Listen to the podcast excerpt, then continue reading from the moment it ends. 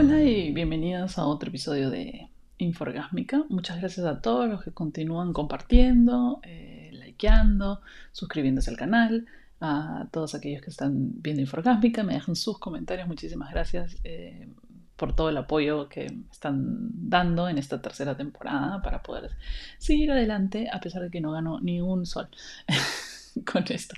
Pero uno nunca sabe este, a dónde se puede llegar.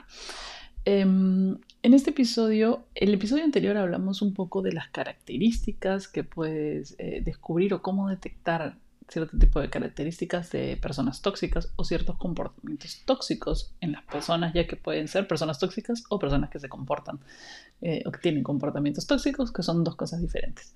Eh, el día de hoy, hablando de personas tóxicas en sí, em, lo que vamos a hacer es hablar de siete personalidades o rasgos em, típicos, o sea, característicos de las personas tóxicas o los tipos de personas tóxicas, más bien, para que puedas reconocer cuál es el que te ha tocado a ti en el sorteo de la toxicidad en el mundo. Em, son siete. Eh, eh, algunas, eh, de repente hay personas que, tienen, que pueden caer en las dos, dos o tres categorías, ¿no? Yo conozco varios que caen en dos, tres. Yo caigo en una, que creo que ya la van a poder detectar si es que han estado escuchando el episodio anterior y otros episodios. Y este. Y realmente lo hago para que la gente tenga más conocimiento y porque también uno mismo también entiende. O sea, nada hacemos reconociendo a las personas tóxicas, eh, pero sí podemos cambiar si nos reconocemos nosotros como tóxicos e intentamos cambiar. Y esa es la parte importante, reconocernos a nosotros mismos como parte del problema y, parte del problema que existan esas cosas y tratar de cambiar nuestra personalidad, porque el cambio no viene de los otros, nosotros no vamos a cambiar a las demás personas y, nadie nos va a cambiar a nosotros, pero uno mismo tiene la capacidad de reconocerse como tóxico o como una persona que necesita cambiar. Entonces, empezamos así. El primero, el primero es uno que yo conozco bastante bien, no se rían, ¿eh? no se rían, pero em, es el el hablador narcisista. el hablador narcisista es aquella persona que tú, uno trata de, eh, yo quiero, que quisiera, de, quiero que, y nunca puedes hablar con esa persona porque no te deja hablar. No te deja hablar y continuamente habla y no para de hablar. Habla solo de sí mismo todo el día, constantemente, sobre, no solo sobre sí mismo, porque ahí dice, ay, yo no hablo sobre sí, pero sobre los temas que solo le interesan, sobre las cosas que sabe, asume que sabe mucho y dice mucho y no deja hablar a las personas las déjalo cuando termina de hablar, ¿no? terminó y ya tú puedes hablar, pero no deja que lo interrumpan, no deja que nadie opine o, corte su hilo de, conversación y constantemente habla y todo el tiempo habla y no para de hablar y no escucha tampoco. Eh, son personas muy egocéntricas, son personas que se creen, creen que tienen conocimientos superiores a los demás y que y que no necesitan pues escuchar a nadie más, solo a aquellas personas que ellos consideren eh, tienen ahora un momento para escuchar o porque les pidieron su opinión en todo caso. O sea, es como, ya, ahora tú puedes hablar, te he pedido tu opinión, no quiere decir que se la vaya a escuchar, no quiere decir que me importe, pero sé comportarme en una sociedad y finjo que te estoy, eh, que estoy teniendo una conversación, con realidad solo quiero hablar yo y que tú me escuches. Entonces, eh, es muy fácil detectarlos porque no te dejan hablar. Eh, no sé, no, ve, no, sé, no, conozco a nadie así. ¿Ustedes alguna vez han escuchado a alguien así? El segundo son, eh, nace de ese rasgo tóxico de celos y de posesividad y es, el, este, es la camisa de fuerza. El camisa de fuerza o la camisa de fuerza. Es generalmente persona que termina controlando casi todo lo que dices, haces o, eh, o piensas.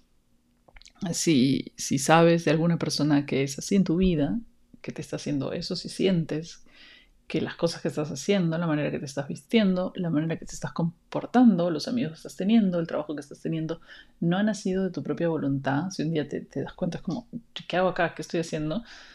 es por eso. Y es una persona a la que te tienes que alejar porque generalmente no va a permitir que tú seas como quieres ser. Si generalmente todo lo que tú deseas, quieres, que si yo se ve coactado por las decisiones de esta persona que toma como conjunto, como somos una pareja, ¿no? Entonces, las decisiones las tomamos en conjunto y básicamente todas las decisiones las termina dando él porque, ah, porque tú ya perdiste el deseo de negociar con esa persona, porque ya perdiste la capacidad, porque ya no te quieres discutir más. Porque si al final igual la decisión la va a tomar esta persona, ya que va. Si tú ya estás en este punto, tienes que salir de ahí. No, no hay vuelta atrás. No, no, no, eso no va a mejorar, porque aparte ya se dice terreno en ese tipo de negociaciones. Entonces, el tercero es ese. Ese también conozco varios. He estado casada con uno. Esos son los vampiros emocionales. Son los que te drenan toda tu energía entre varias cosas. Hacen varias cosas para drenar tu energía, no solo una específica. Eh, una de las cosas que pueden hacer es cargarte de sus problemas. vienen, te dejan tu nube negra, su nube negra de sus problemas, ¿no? que tienen su casa, vienen, te la dejan en tu casa, bien acomodadita y se van. Y tú, cuando terminas la reunión estás como, amigo, ¿por qué viniste a hablarme de tus temas? Ya no puedo contigo, ya no. Y te agota. general, o pueden por ser tus parejas, ¿no? Que vienen de trabajo, te chantan todos, vienen, te cuentan todos sus fucking problemas también al final te preguntan si tú estás bien, te sientes bien, ¿cómo estás, amiga? ¿No? Y, pero te dejan una carga de, oh, de, de, sazón, de, de, Esos son los de, qué flojera y me quiero matar, esos. Y hay otros que te drenan de energía, pero porque nunca traen algo positivo a la mesa. Em, es esa persona que constantemente, todas las películas que ve, o sea, sí, es bueno, pero todo tiene quejas todos se quejan, todo está mal, nadie hace nada bueno en la vida. Eh, de repente algunas cosas que haces tú está bien, pero generalmente no. Eh, y sientes que son una constante queja, un constante no a todas las cosas que quieres hacer o que, tienes idea de hacer. De repente tienes un negocio, todo el rato te están diciendo que no, que no sabes cómo hacerlo, no hagas eso, es una mala idea, todas sus ideas son malas. Eh, todas tus, tus, todas las cosas que quieres hacer son malas, las películas, esa película es mala, te llevas al cine, malo, teatro, malo, la música, solo le gustan sus tres putas cosas en la vida y no le gusta nada más. Eh, y todo lo demás es horrible, todo es feo, la gente se comporta mal, o sea, yo sé, vivimos, vivimos en una ciudad, el mundo es un sitio complejo, pero amigo, algún día quiero que digas, qué felicidad, ¿no?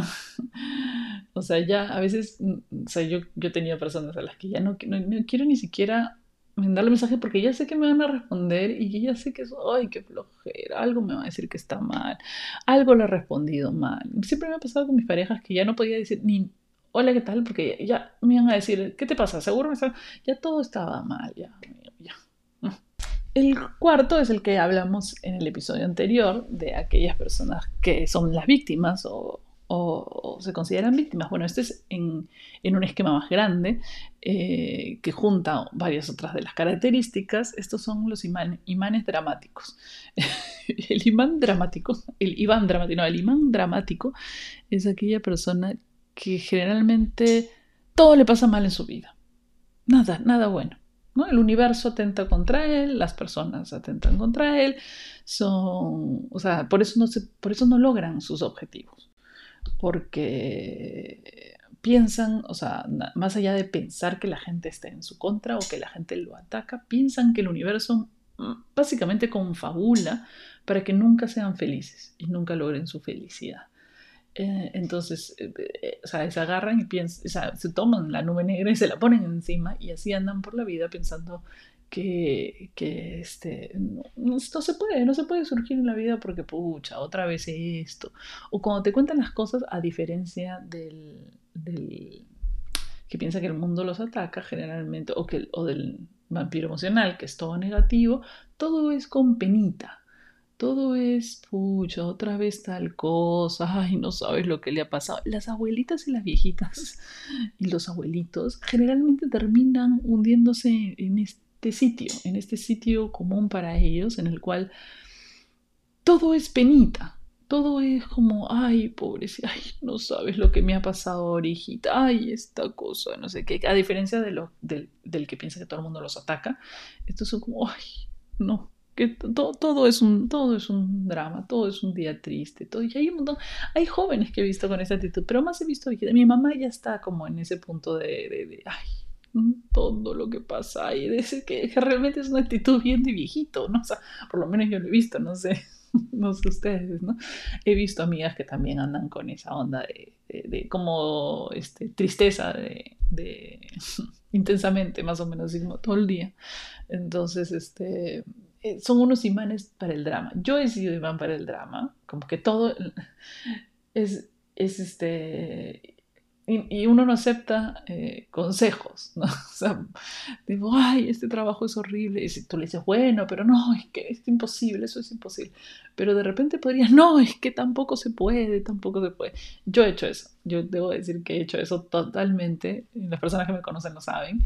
Em, ahora me río ya a la, a la distancia, pero es bueno reconocer tus cosas porque te las aligera. El peso, reconocer tu propio peso lo hace mucho más cargable y aligerable y solucionable hasta el punto en que ya no lo vuelves a hacer. Otro punto interesante de las personas tóxicas, que no lo he comentado en el, en el, episodio anterior, y es que existe el mentiroso o la mentirosa, el mitómano o la mitómana. Es gente que se dedica a crear fantasías acerca de su vida, de su pasado. Pueden ser mentiras chiquitas, pueden ser mentiras grandes, pueden ser mentiras totalmente innecesarias, como contarte hazañas o cosas que a ti en verdad ni te interesan si las ha hecho o no, eh, y, crear toda esta como atmósfera alrededor de la persona en que son superiores, han tenido eh, muchas relaciones, tienen, no, han tenido parejas, uff, no sabes la suerte que yo tengo con las parejas, han conocido gente importante o conocen gente importante, son amigos de gente importante. A lo largo de, mi vida creo que he conocido dos o tres bastante intensos con respecto a esto. Había una persona que se acercó, se acercó al ámbito donde yo trabajaba, vivía, este, que era una persona que realmente mentía constantemente, decía que tenía parejas que no tenía. Eh, trabajaba, o sea, había creado una ficción de su vida em, que no, para impresionar, ¿no? Y, y, esas personas te cansan y te drenan porque no sabes qué dudar, qué creer. O sea, ya cuando agarras el truco de que todo, básicamente todo es mentira, ok. Pero también agotan porque te hacen perder el tiempo. Son personas que no te van a decir, o sea, no estás conociendo una persona, estás conociendo una ficción de la persona y, no tienes interés. Entonces esta gente no, no, crea amistades concretas porque la gente a la larga se da cuenta de sus mentiras.